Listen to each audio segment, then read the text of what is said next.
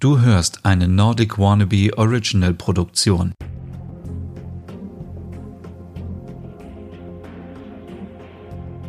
Hey und herzlich willkommen zu einer neuen Podcast-Ausgabe Nordic Noir, dein Podcast für skandinavische Serien. Ja, heute möchte ich dir eine Serie vorstellen, die schon seit März auf Netflix läuft. Ich habe sie jetzt erst leider beendet und sie ist so spannend. Deswegen möchte ich sie unbedingt an dieser Stelle für euch empfehlen.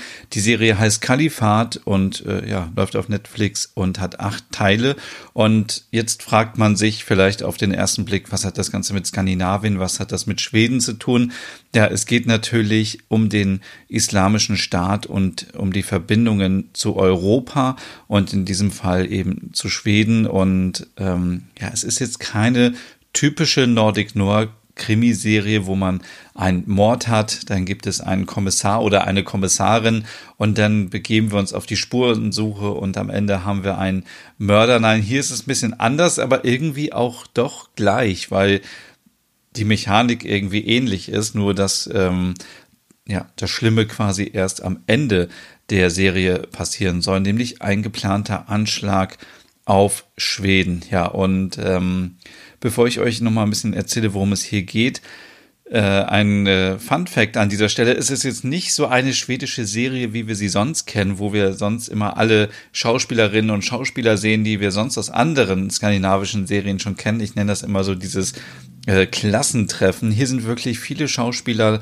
und Schauspielerinnen dabei, die ich so vorher noch gar nicht kannte, die die unbekannt sind und es ist immer wieder schön, neue Schauspieler zu sehen und äh, Leute, die das so gut spielen. Und an dieser Stelle, die Serie ist so authentisch und so real. Also es ist gar nicht wie eine Serie. Es ist quasi schon fast für mich wie eine Dokumentation, weil es sich so echt anfühlt und so so nachvollziehbar und man denkt die ganze Zeit immer, aber dazu komme ich später auch noch mal, dass man wirklich mit dem Fernseher redet und sagt, das kann doch jetzt nicht wahr sein. Wieso, wieso machst du das oder warum passiert das? Und ähm, ja, bevor ich da weiter drüber erzähle, möchte ich kurz euch sagen, worum es geht. Es geht um zum, also es gibt verschiedene Handlungen in, in dieser Serie. Die erste Handlung dreht sich um Pervin. Sie wohnt mit ihrem Mann Hasum in ähm, in der syrischen IS-Hauptstadt mit, zusammen mit ihrer kleinen Tochter. Und das Paar lebte früher in Schweden und ist dann fürs Kalifat zurückgegangen. Schnell merkt aber Perwin, hm, hier ist nicht alles so, wie sie es ihr versprochen wurde oder es ist überhaupt nicht schön für sie und äh, sie fühlt sich extrem unsicher und äh, man kann an dieser Stelle mal wieder feststellen, wie gut wir das hier haben, dass wir ähm, in einem Land leben, wo wir frei unsere Meinung äußern dürfen, wo wir auf die Straße gehen dürfen. Äh, das ist da nicht der Fall. Frauen dürfen da, glaube ich, abends nicht auf die Straße gehen alleine, die ganze Zeit eben verhüllt und ähm, sie hat, glaube ich, auch keinen eigenen Internetanschluss. Ähm, also sie ist wirklich komplett irgendwie abgeschottet und äh, sie muss ein bisschen aufpassen, äh, weil sie möchte wieder zurück nach Schweden. Ähm, äh, doch ihr Mann darf nichts davon wissen, weil er unterstützt nämlich den IS und die planen eben zusammen ähm, einen Anschlag in Schweden.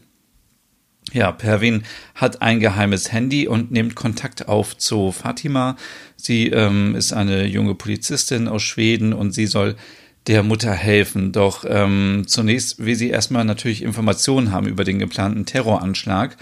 Und äh, sie, ja, Fatima hat auch mit ihrer Chefin so ein bisschen Probleme, weil die Chefin sagt immer, ja, der Anschlag, das ist doch ein Fake, da darfst du nicht drauf reinfallen. Und dann muss Fatima das irgendwie außerhalb der Arbeitszeit äh, lösen und sich über Vorschriften hinwegsetzen und irgendwie versuchen, die Mutter mit ihrem Kind wieder nach Schweden zu bringen, weil sie möchte ihr natürlich unbedingt helfen und ähm, begibt sich auch selbst damit ein bisschen in Gefahr, weil ähm, sie natürlich ähm, selber recherchiert auch und äh, guckt, wer, wer steckt hinter dem Anschlag und sie ähm, dabei Entdeckungen machen macht, die die sie auch selber ja irgendwie ähm, ja in Gefahr bringen können, wie ich schon gesagt habe. Und ähm, ja äh, so viel erstmal zu dieser Handlung. Dann gibt es noch den Anschlag selber, also der wird geplant, der soll in Schweden stattfinden.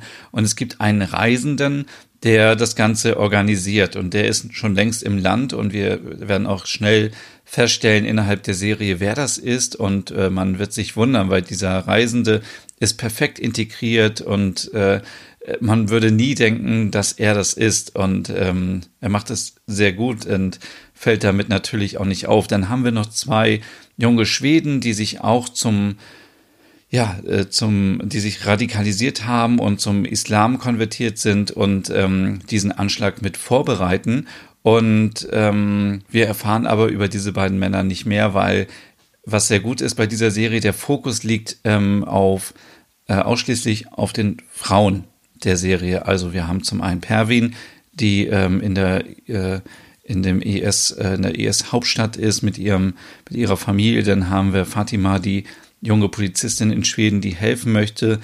Und wir haben dann auch noch äh, die Schülerinnen Sule und Kerima, ähm, auch in Schweden. Und sie sind auch gerade in diesem Prozess dabei, sich zu radikalisieren. Also sie schauen sich Videos im Internet an und feiern das und sagen, wow, das ist so toll und ich möchte auch gerne ähm, mit so einem äh, Krieger zusammen sein und ich möchte gerne da unterstützen und auch da denkt man wieder so, oh meine Güte, warum merkt das Kind denn nicht, dass es nicht so ist? Also ähm, es ist natürlich jetzt schon von Anfang an klar, sollten diese Mädchen äh, äh, zum IS-Staat wechseln und dorthin reisen, dann ist dort natürlich nicht so, wie es ihnen versprochen wird. Also ich kann mir gut vorstellen, dass ihnen vorgemacht wird, dass äh, sie alle in einem schönen Hotel leben und alles so schön ist, aber die Realität sieht komplett anders aus. Und auch Sules Eltern merken, dass irgendwas mit ihrer Tochter nicht stimmt.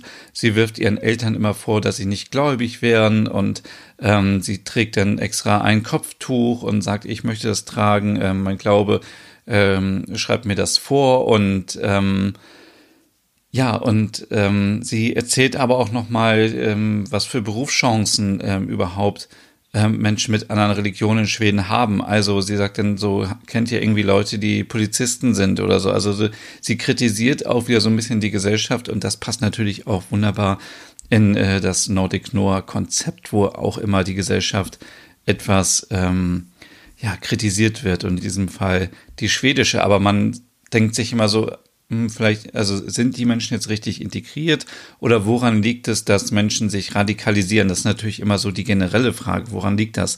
Und ähm, ja, in dieser Serie sehen wir ganz klar, dass der Reisende, der ist, der die äh, jungen Mädchen quasi verführt, ähm, äh, zum IS zu wechseln und äh, ähm, auch dort zu unterstützen. Also wir haben zum einen so diesen Radikalisierungsprozess, der jungen Mädchen.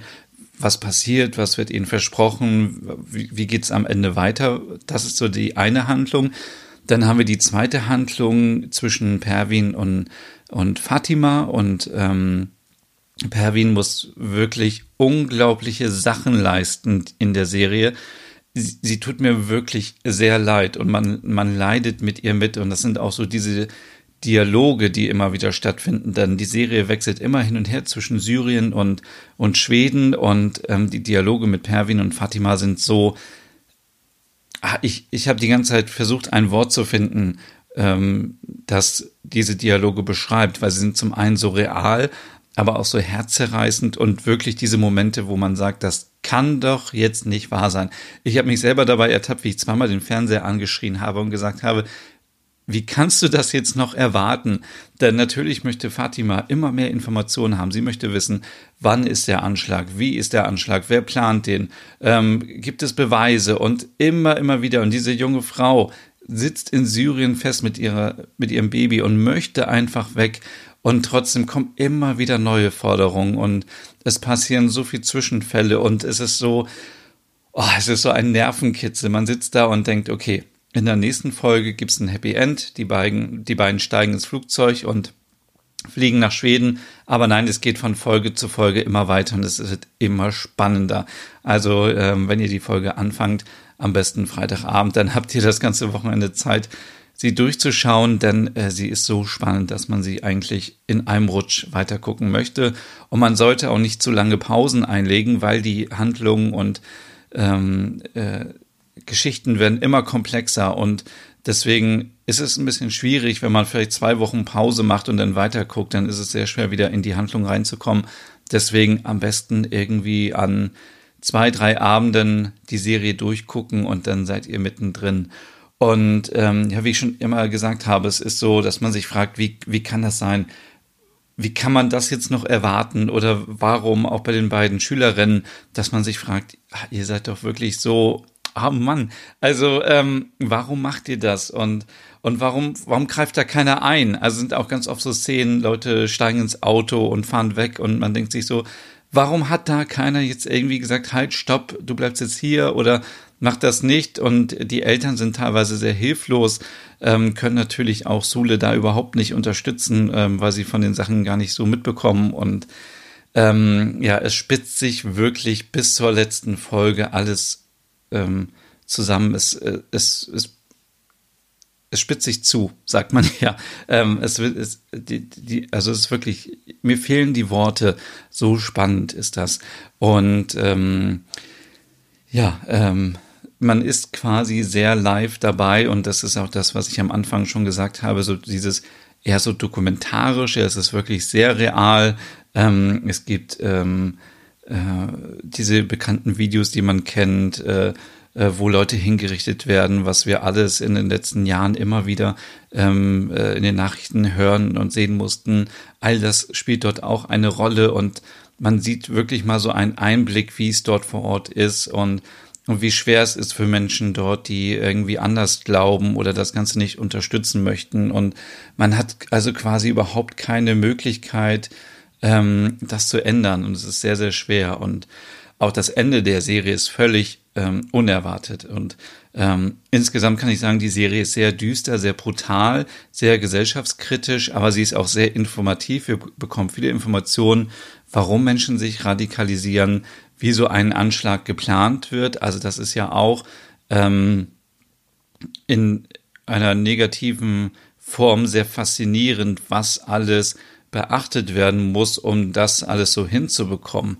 Also es ist ja nicht so, dass man irgendwie sich überlegt, ich kaufe mir Sprengstoff und dann mache ich das so und so, sondern es wird über Wochen, über Monate hinlang geplant in mehreren, mehreren ähm, äh, Phasen und ähm, ja, mehr möchte ich an dieser Stelle auch gar nicht verraten.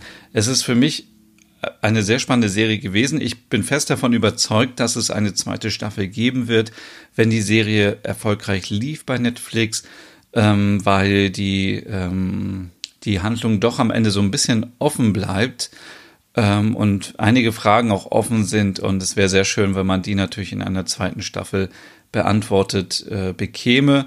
Allerdings kann es auch natürlich sein, dass es nur bei dieser einen Staffel bleibt, aber die Serie ist so oder so auf jeden Fall ein Hingucker. Wenn ihr Zeit habt, schaut euch gerne diese Serie an. Die möchte ich euch an dieser Stelle empfehlen. Einen Link dazu findet ihr unten in der Podcast-Beschreibung. Und ja, dann äh, wünsche ich euch viel Spaß beim Schauen und wir hören uns das nächste Mal wieder.